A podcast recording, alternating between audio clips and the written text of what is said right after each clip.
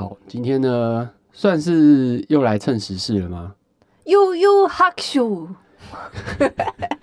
他应该是悠悠哈咻，对，悠悠哈咻，悠悠哈咻，我可是资深电玩 玩家。Hello，大家好，我是马里欧，我是啾啾。阅读提案，我们每周轮流提案一本书。本周不是一本，是一套，是《悠游白书》，作者是富坚义博。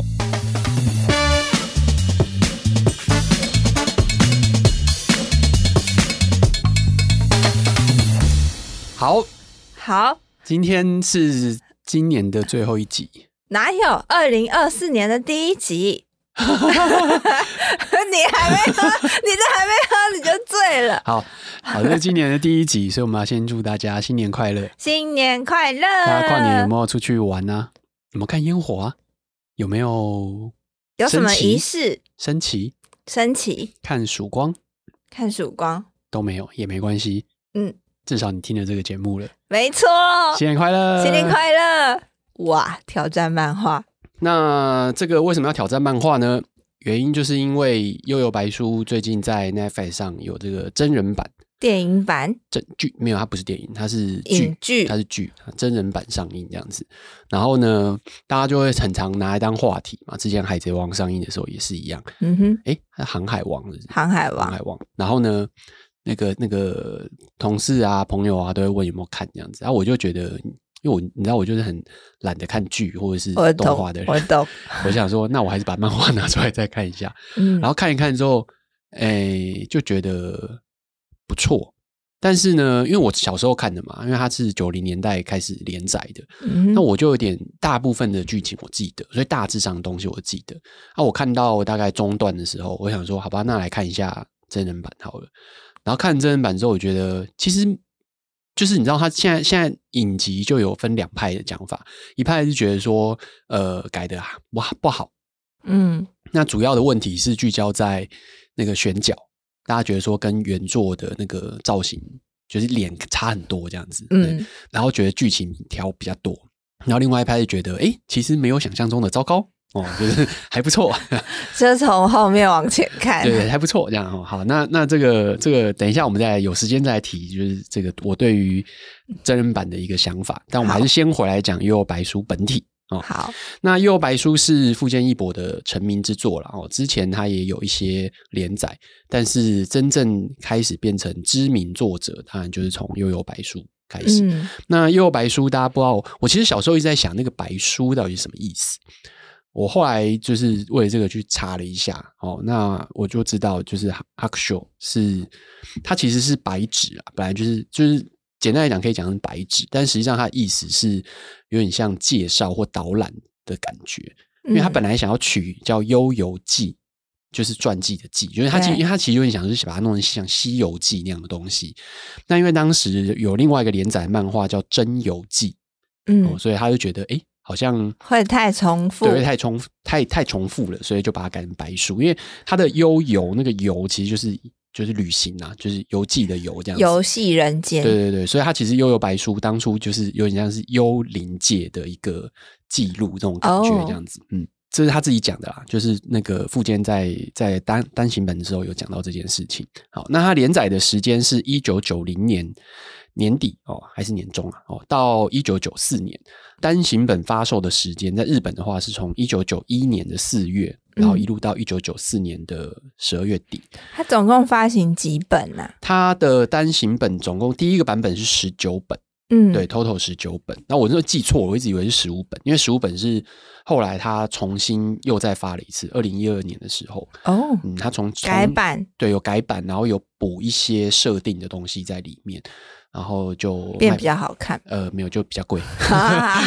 好哦，对。然后他在人气巅峰的时候，跟《七龙珠》《灌篮高手》哦并称少年 Jump，这这是一本周刊呐，少年 Jump 的黄金三本著，嗯、对，就是非常厉害。那如果你没有看过《幽白书》的话，你应该听过《幽白书》，然后你应该知道《七龙珠》跟《灌篮高手》这两个影响台湾跟日本青少年。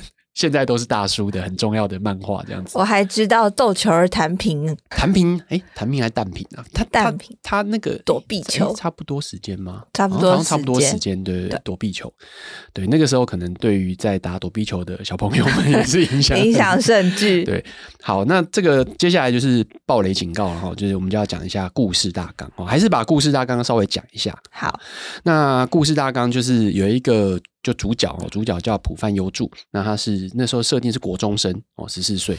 然后他在一开场就是他为了救一个小朋友就被汽车撞死了，临界的人就来引路人就把他来就要接他，然后那引路人就你像死神啊，他自己讲，嗯，那就跟他讲说，诶、欸，其实你本来命不该绝，对哦，所以临界没有遇到到你竟然会死哦，因为大家不觉得你会去救那个小朋友，嗯，所以你就不能够。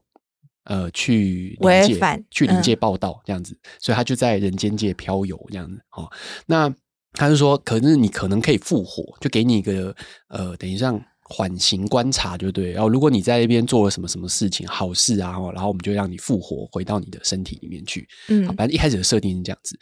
那前两集就是他到处在解决一些案件哦，然后到最后他就是哎决定。让他复活，复活之后他就成为临界侦探。嗯、然后临界侦探呢，他的第一个考验就是他要去把呃从黑暗界消失呃被偷走、被临界偷走的三件秘宝给拿回来。然后拿回来过程当中就认识了呃后来两个主要角色，就是藏马跟飞影。嗯，然后这两个其实都是妖怪。呃，藏马。那个时候，他叫他也是妖怪，他是妖狐，但是他那时候是用人类的形象出现，叫南野秀一，因为他那时候呃设定是他成为妖狐的时候被打到现出原形，然后他养伤，所以在人间界附附在一个受精卵上面，所以后来泄露，对，所以他就出生之后就是以人类的形态活着，美男子，对，美男子，然后还有他的在在国中的时候，另外一个竞争。浦饭优助的桑原，对，桑原和真，他是他的，你说飞机头，你说竞争对手，反正就是他们就打架，对，就打架打出人识，不打不相识，要打成变成好朋友这样子。嗯，好，那这四个人呢，就是这个呃漫画里面的主要角色。那接下来他拿回密宝之后，他就被小阎王，就是一开始呃这灵界的管理者。的儿子哦，因为有一个大阎王，还有一个小阎王这样子。好，那小阎王就把他送去找一个很厉害的前辈修炼哦，那个人就是幻海，幻海老婆婆。嗯，那修炼完之后呢，他就被通知说哦，要去成，就反正就要去打妖怪，就对。接下来设定就是都在打妖怪，然后就一路一路打妖怪，然后去打呃什么妖魔街啊，然后拯救雪女啊。等等的，那雪女也是其中一个很重要的角色，就是呃叫雪哦雪菜，对对对，对雪，雪女的名字叫雪菜。那雪菜其实就是呃飞影的妹妹哦。这个故事的设定是这样子。然后等到他开始打妖怪，打打打之后呢，就在这个过程当中，为了要救为了要救雪女，哦，诶，就是雪菜嘛，对，就是雪菜，好，就为了为了。然后一直要剪这样，好，为了要救雪菜呢，就遇到了后来的其中很重要的一个魔王角色哦，就是护羽吕兄弟。对，那护羽吕兄弟在那边装书哦，让他们把雪菜救了出来。然后接下来呢，护羽吕弟就跑去跟普范讲说，其实我完全没有用出全力哦，大概就用出百分之二十而已。没错，然后就把他吓死了，然后百分之六十的时候把他吓死了。然后跟他讲说，接下来我们要进行一个武道大会哦，嗯，然后我邀请你。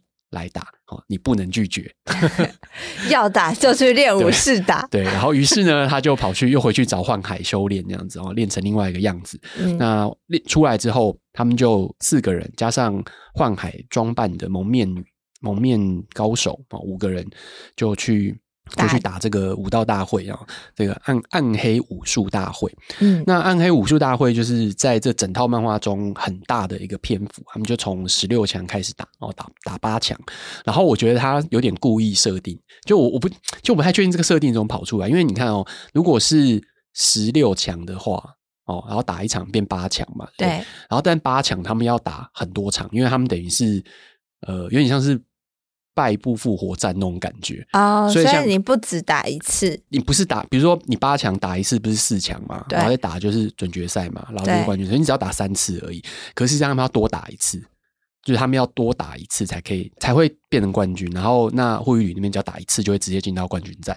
对对，所以护羽旅他们团队是种子队。对，哎，然后这个普范队就是超级等于是外卡啦，所以他们要多打，就对了，这很奇妙的一个设定。哦，反正总之他们就是一直打，然后打到冠军战之后。打赢了，那打赢护玉旅之后呢？这个故事已经差不多，你觉得可以结束了。嗯，但结果没想到，他后面就继续又连载，继续画下去，然后继续画下去，就发现说，哦，原来他们在故事的接下来一章，就是有前一代的临界侦探哦，这很重要的一个角色叫仙水忍。他就想要把人间界跟魔界通道打开，然后这个通道在过程当中，他们就要阻止他嘛，就这这四个人就要阻止他。阻止的时候，那呃，幽助跟仙水忍就在决战的过程当中，他就被仙水忍干掉了。那结果呢？没想到他有第二颗心脏，因为他是魔魔族的后裔，他他其实也是妖怪啦。就是他虽然是人类，但他其实是魔族。对，他是魔族，他叫呃，他们那个时候叫讲法叫做好像魔王大格式，还是魔族大格式，就对，嗯、还是妖怪大格式，忘记了，反正就是隔代遗传、啊。他只是天选之人呐、啊，隔代遗传这样，隔的世几代这样，嗯，然后突然在他身上显现出来，哦，所以呃，这个时候他就。反正就设定就是他们一起就全部人就跑到了魔界去这样子，因为他复活了嘛。然后在魔界的时候，他整个那个呃魔族的，就是他妖怪的特质全部打开来了，所以他就跟仙水人就继续又打了起来。嗯、然后打到最后，呃，他心中有一个声音，就有一个呃控制了他一下，然后就。就把先水人给干掉了，嗯，对，就是他能力突然变大爆发这样子。那那个声音其实后来就是他爸哦。好，那先水人被干掉之后，他就被他的伙伴树给带走了。那结果他就回到了人间界，就他们就全部人就回到人间界，然后那个通道也封起来了，这样子，就是还是结界还是设起来了。那但这过程当中，他就。陷入了迷惘，所以他又跑去找幻海老婆婆这样子。嗯，然后幻海老婆婆就跟他介绍了他的第一第一任的灵界侦探，然后也是他的徒弟，然后去找他。找他的过程当中呢，呃，就有另外几个妖怪来找他，然后就跟他讲说：“哦，其实魔界是有三大阵营。”嗯，就是就又又新开了一个设定，这样子，三大阵营分别是雷禅、黄泉跟区哦，三大阵营。嗯、然后这三大阵营当中呢，雷禅就是他爸，就是幽助他爸哦，他所以他就有这些人就是要带他回去找他爸，然后他就决定说好，那去看看哦。然后去了之后呢，就发现说这三大阵营彼此在对抗哦。那雷禅是不吃人类的。哦，就是其他会吃，但是他是不吃人类的，然后就导致说他这几百年下来之后变得很虚弱，嗯，那快死了。哦，所以那他们就说三大阵营里面只要有一个人死掉的话，那另外两个阵营就会先瓜分他的的土地的领土跟跟人人，然后再对啦资源，然后再两边就会对打。嗯、那雷禅的那几个属下就来找他回去，希望。他能够加入，然后继承这个国王，让他们不要倒。对对对对对，反正那个日本也很喜欢《三国志》啊，所以对，所以他就弄了一个类似三国的体系这样子。那这个时候呢，呃，飞影跟藏马就分别加入了另外两个阵营，就是有一些原因呐、啊，然后就分别加入另外两个阵营。然后在过程当中就一直彼此训练，结果在呃没多久哦，那个雷禅就死了。死了之后呢，他就继承为国王嘛。那幽助就跑去找了其中一个叫黄泉。哦，他就跟他讲说：“我有个提议，我们来进行一场武道大会。”又来打不打不够，就是我们不要用这种国家的方式来对战哦，我们就还是回到个人武士，对，我们还是回到个人这样子，谁打赢了，谁就是一统天下的霸主这样子。嗯、那皇权就在一些条件之下就被迫接受了，哦，因为他内部有一些状况，然后加上那个区也在旁边虎视眈眈，所以他就同意了。那他同意了，那区当然就也不得不同意这样子，哦，嗯、所以就。于是他们就宣布哦，就跟全那个魔界宣布，我们要举行一场叫后来这个名字叫做呃魔界统一比武大会。对，然后就让这所有的人都可以报名来参加。那雷禅之前有一些朋友，那也是妖怪，然后其实他们就也很强哦，就跟那刚刚讲那个魔拳和曲奇他们也是不相上下等级，所以他们就全部一起报名参加，然后就来开始打，然后打到最后。雷禅之前的朋友叫烟鬼获胜了，所以他就定订立了不准干扰人间界的规定，然后并且希望每三年举行一次比赛。嗯、那最后这个幽助跟藏马就回到了人间界，然后飞影就继续留在魔界。就打完之后，嗯、那最后就就这样结束，就故事就这样结束了。十五集。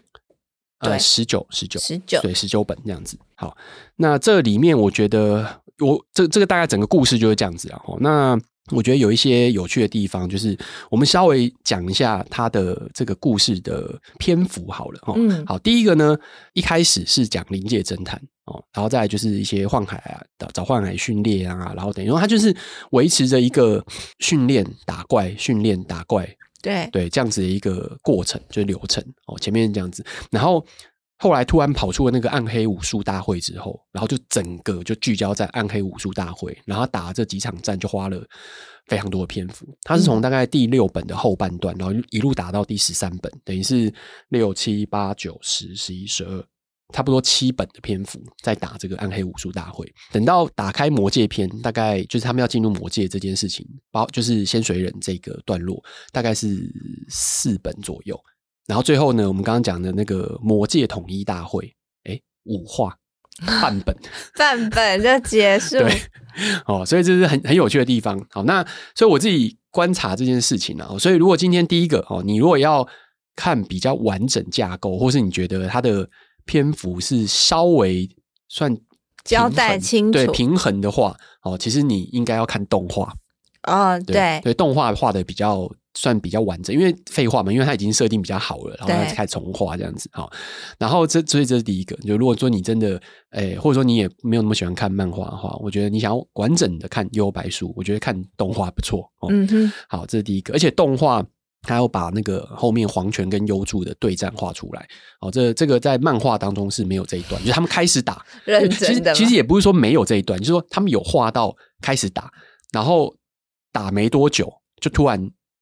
一个动作打，然后那一话结束，下一话就是整个整个大会已经结束。OK，对，就是一年半之后，老师喝醉了，对，一年半就这样消失了。画到独蓝，对，哦，但是在在动画中有哦，动画中他有把这个呃这个两个人对战画的比呃就是呈现比较清楚，就对了。嗯、好，这所以这是这是第一个。那第二个呢，就是他前两本《幽游白书》漫画前两本可以看得出来，跟后面基本上是完全不一样的东西。就前两本画的很好，不是前两本画它的设定是就是灵界故事。你看它《幽游白书》，其实它就是想要画一个一开始就是有点像他不小心死掉了，但他不能够去灵那个灵界，或者是不能去天堂地狱之类的，嗯、然后他就要在呃人世间用幽灵的身份在那边解决一些案件，哦、对才符合《幽游白书》这个字。他要在灵人间界解决一些案件。然后，所以前面都是比较偏章回系列的，就是一一画就是一个故事，一画就或是两画就是一个故事这样子，比较简单。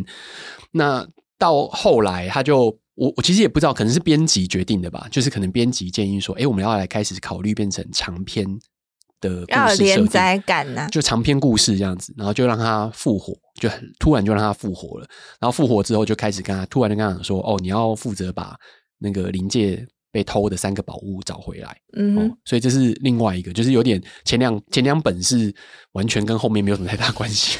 前两本是 teaser，前前两本有一点点设定啊，就把这个几个角色带出来，但是飞马呃飞影跟藏马都是后面才出现的，哦，好，所以这是另外一个。然后第三个就是我看了《幽游白书》的真人版，哦，就我后来。也把那个五集都看完了，哦，但是我看完那五集的时候，他大概只画到就是暗黑，呃，他只演到那个暗黑武术会结束，就户愚吕帝被干掉这件事情，好，然后他后面就有一个小彩蛋，那那个小彩蛋其实也跟后面的设定有关，这样子，好，先不管那个小彩蛋，但反正总之，诶，那个时候我看完之后，我就觉得其实有一点无聊。你说真人版？对，然后我看漫画，我看到那时候的时候，我也觉得有点无聊，因为他已经。就是就是在打嘛，他就是武术大会，他就是跟七龙珠的那时候那个天下武道大会一样，就是一直在打，一直在打，然后打到后来，你就是要想各种各样奇怪的花招，对招数，对招数，然后你已经很难有一些故事在里面了。嗯，所以我也感觉出来，他画到那边的时候，已经可能觉得差不多可以收了，但没有收。那没有收之后呢，他就重开了这个人间界跟魔界要连在一起，就要想要进入魔界这个这个篇章。看到那篇章的时候，我觉得哦，干变好看了，嗯，对，因为它开始多了其他的设定，然后在那个地方已经开始可以看到有猎人的雏形，就是猎人就是呃富坚义博后面呃，现在其实应该说最知名的一套作品《亨特》乘亨特这样子。嗯，好，那那里面呢就包含了一些能力的设定，就比如说哦，你今天如果被妖怪不想讲附身，反正就是你有一些能那个灵力的话，你可以有一些神奇的神奇的功力，这样神奇的能力。那、嗯、这个能力其实，诶、欸，你不能跟人家讲，人家不会跟你讲他能力是什么，然后你要自己去看。他能力是什么？所以他就发展出了很多很有趣的能力设定，很适合做成桌游。对，很有趣。就是我觉得那时候，我突然想，哦，对对对，有这个东西。哦，对对对，我那时候真的觉得很有趣。我突然想想起了这件事情了。然后他跟仙水忍在打的时候，那个打起来的过程，我觉得也比较好看。他也没有在那边想各种各样花招，然后他其实有一些设定在里面的，对。所以我觉得后面其实真的比较好看，就是在魔界，就是要进入魔界那一段。然后进入魔界之后呢，你就会感觉出来，他其实真的不太想画了。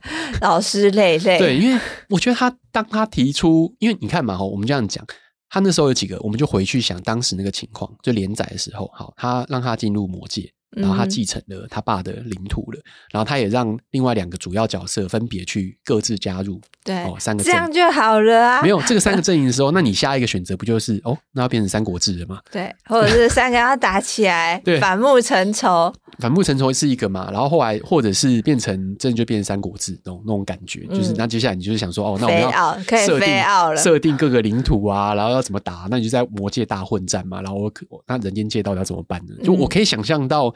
可能那时候已经有一些这种纠结在里面，到底故事内心的声音，故事要怎么发展下去？所以后来设定变成说，也比较符合优助的个性啊，就是他突然就决定我们来单挑，嗯，对，就是最后的选择就是优助用一个想法，然后把大家全部聚在一起，然后来单挑。那这个单挑的过程到后面这个魔界这一一本多的的故事，就变得非常的可爱跟温情，就是又有点回到一开始的喜剧感。头的最一开始那两本，对，因为中间那个暗黑武术会的打到后来，其实已经有点很残忍残暴，嗯，然后打到魔界那个仙水人出来的时候，它中间的设定是非常的呃残酷恶心，然后让人家看得有点不舒服。那已经，嗯、我就不太怀疑那，我有点怀疑那时候还可以登在少年漫画 周刊上面吗？那应该已经有点超过少年漫画的可以接受的东西了。嗯、哦，好，那。所以我就觉得到魔界大会战的时候，就有点是好了，我们来想个办法来收一下，然后就用了一个有点有点混的方式哦，把它收掉。故事其实我觉得还是蛮好看的，就是那个情节到最后是蛮可爱的一件事情。见好就收，我不知道是不是见好就收了。我觉得有可能是他真的再画下去就烂掉了，真的不太想继续画下去了。但整个结尾是还不错，我觉得他整个收尾其实还不错。那里面几个设定。我觉得它都有后来猎人的雏形啊，嗯，因为像像它里面有一个设定，就是哦，后来说妖怪等级的设定，那妖怪等级就是有 S 级，然后 A 级、B 级、C 级、C 级、D 级，就是 S 级最高，嗯，然后 A、B、C、D 一直这样往下，所以它就有一点是在猎人里面的呃猎人等级，或者是他在贪婪之岛里面，就贪婪之岛是猎人里面某一个篇章，嗯，里面它有设定说这些跟他。对战的那些呃怪物等级大概是怎么样？嗯、就有点像是在打游戏的那种感觉这样子。然后这个设定后来我觉得也出现在猎人里面。没想到你也有看猎人、啊，有我看猎人。好，所以这就是大概整个故事跟我的一些想法。那我觉得他在后面真的比较好看，所以我我其实蛮期待真人版他会不会画到后面去这样子。我觉得应该会啦，因为他前面五集。就所以这是很很很奇怪一件事情。好，我们刚才已经讲了，他暗黑武术会其实是最多的，嗯，对，他花了快六本的时间在做这件事情。那魔界进入魔界那个大概就有两两三本，然后进入魔界之后就是只有半本就结束了。嗯、好，那他现在把前面十二本的内容放在一一个一第一季当中，就是假设那个真人版现在五集是第一季好了，放在第一季当中。那第二季就是仙水忍这一这一季嘛，哦，就是他要把魔界打开来，嗯、那他要花几集？哦，那如果还是我们还是五级好了，好，嗯、那五级把仙水忍这个东西弄完，然后进入魔界之后怎么办？魔界总共只有五话而已，就魔界统一战总共就五话而已，就是剧本要开始写了。那你要变成第三第三季嘛？哦，那第三季就大概可以想象，可能我我猜啦，大概可以想象。会分的就是第一季，就是大家现在看到的，就是那个暗黑武术会打完，然后第二季就是呃仙水忍，就他们要把魔界打通那样子。然后第三季应该就是他们呃打完薪水忍，然后被邀请进入到魔界的三大阵营当中，然后这三大阵营就开始继续打魔界统一大会这样子。对，可是魔界统一大会你要一直打下去嘛？你知道这就是我觉得后来现在在。整个改编的时候可能会遇到一些问题。那你觉得这种有漫画的，然后有动画，然后又再变成真人版，你觉得它应该要是一样的吗？还是它应该要有一些不同的设定？其实就是改编的难处啦，吼，就是原著是这样子，那你要改编的时候，你要改编到什么程度？那改编当然也跟你要改成动画或者是电影。哦，或者是真人版影集，就是它的，因为它跟篇幅有关啦。哦，就是你不同的呃内容会有改建成不太一样的，就你不同的篇幅可能会修改的程度会不太一样。所以呃，我觉得动画它大概会最接近本来漫画的样子。样子对，这个大概是应该没有问题，因为动画长度没有那么设限嘛，所以它可能就可以美化美化一直画下去。所以很多人看呃漫画的时候，其实。他们可能没有看过漫画，他们可能就是从动画开始看这样子，所以幽游白，所以我刚刚讲幽游白书的动画可能会比较清楚，就它的故事啊、情节推进啊，你会觉得比较比较好一点。嗯，回去看的话，整体来讲可能会比较好一点，就更完整，哎、欸，更平衡啊，对，更平衡的设定。嗯、那你如果到电影，就可能会有点微妙，对，嗯，因为电影的篇幅就受限，就它只有两个小时最多哈，或者是两个两个多小时多一点点，那你要怎么去画？怎么去呈现它？所以像动画的电影版就会变成有点，他们可能会是另外一个故事，嗯，外传、前传、后传，像像那个小分支，嗯，就是其中一个，对对对，主要剧情再拉一个，可能是动画、漫画都没有出现过的。对对对，那像像《灌篮高手》的电影版就是这样子嘛？它其实就是把对于那个山王的这一战，就基本上。它主要在画的就是主要的内容，就是三王的对战，跟三王打的对战。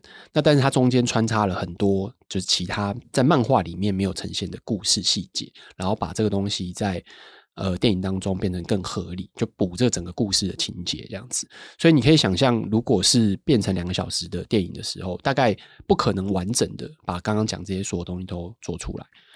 那如果是真人版的影集，真人版影集的话，哈，那现在各位如果听到现在，那你如果看过这漫画跟或是动画跟这个真人版影集，你就知道其实它中间的差别就是，它把里面很多呃细节跟发生的东西全部拉掉。那像刚刚讲的那个呃很大一个篇幅，就是暗黑武术会这件事情，其实它在真人版里面没有暗黑武术会，就是他就直接对战到户羽吕他们那一组。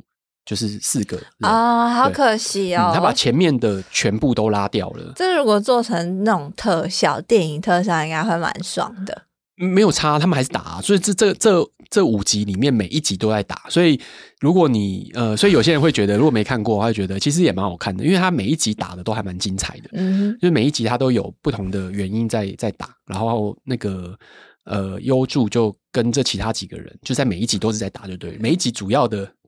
最主要的篇幅都在打干架，干架爽片。它就是一个在花四十到五十分钟，然后里面可能有三十分钟都在打，嗯，不同的打法，这样不同的战斗，就一直打，一直打，一直打，一直打。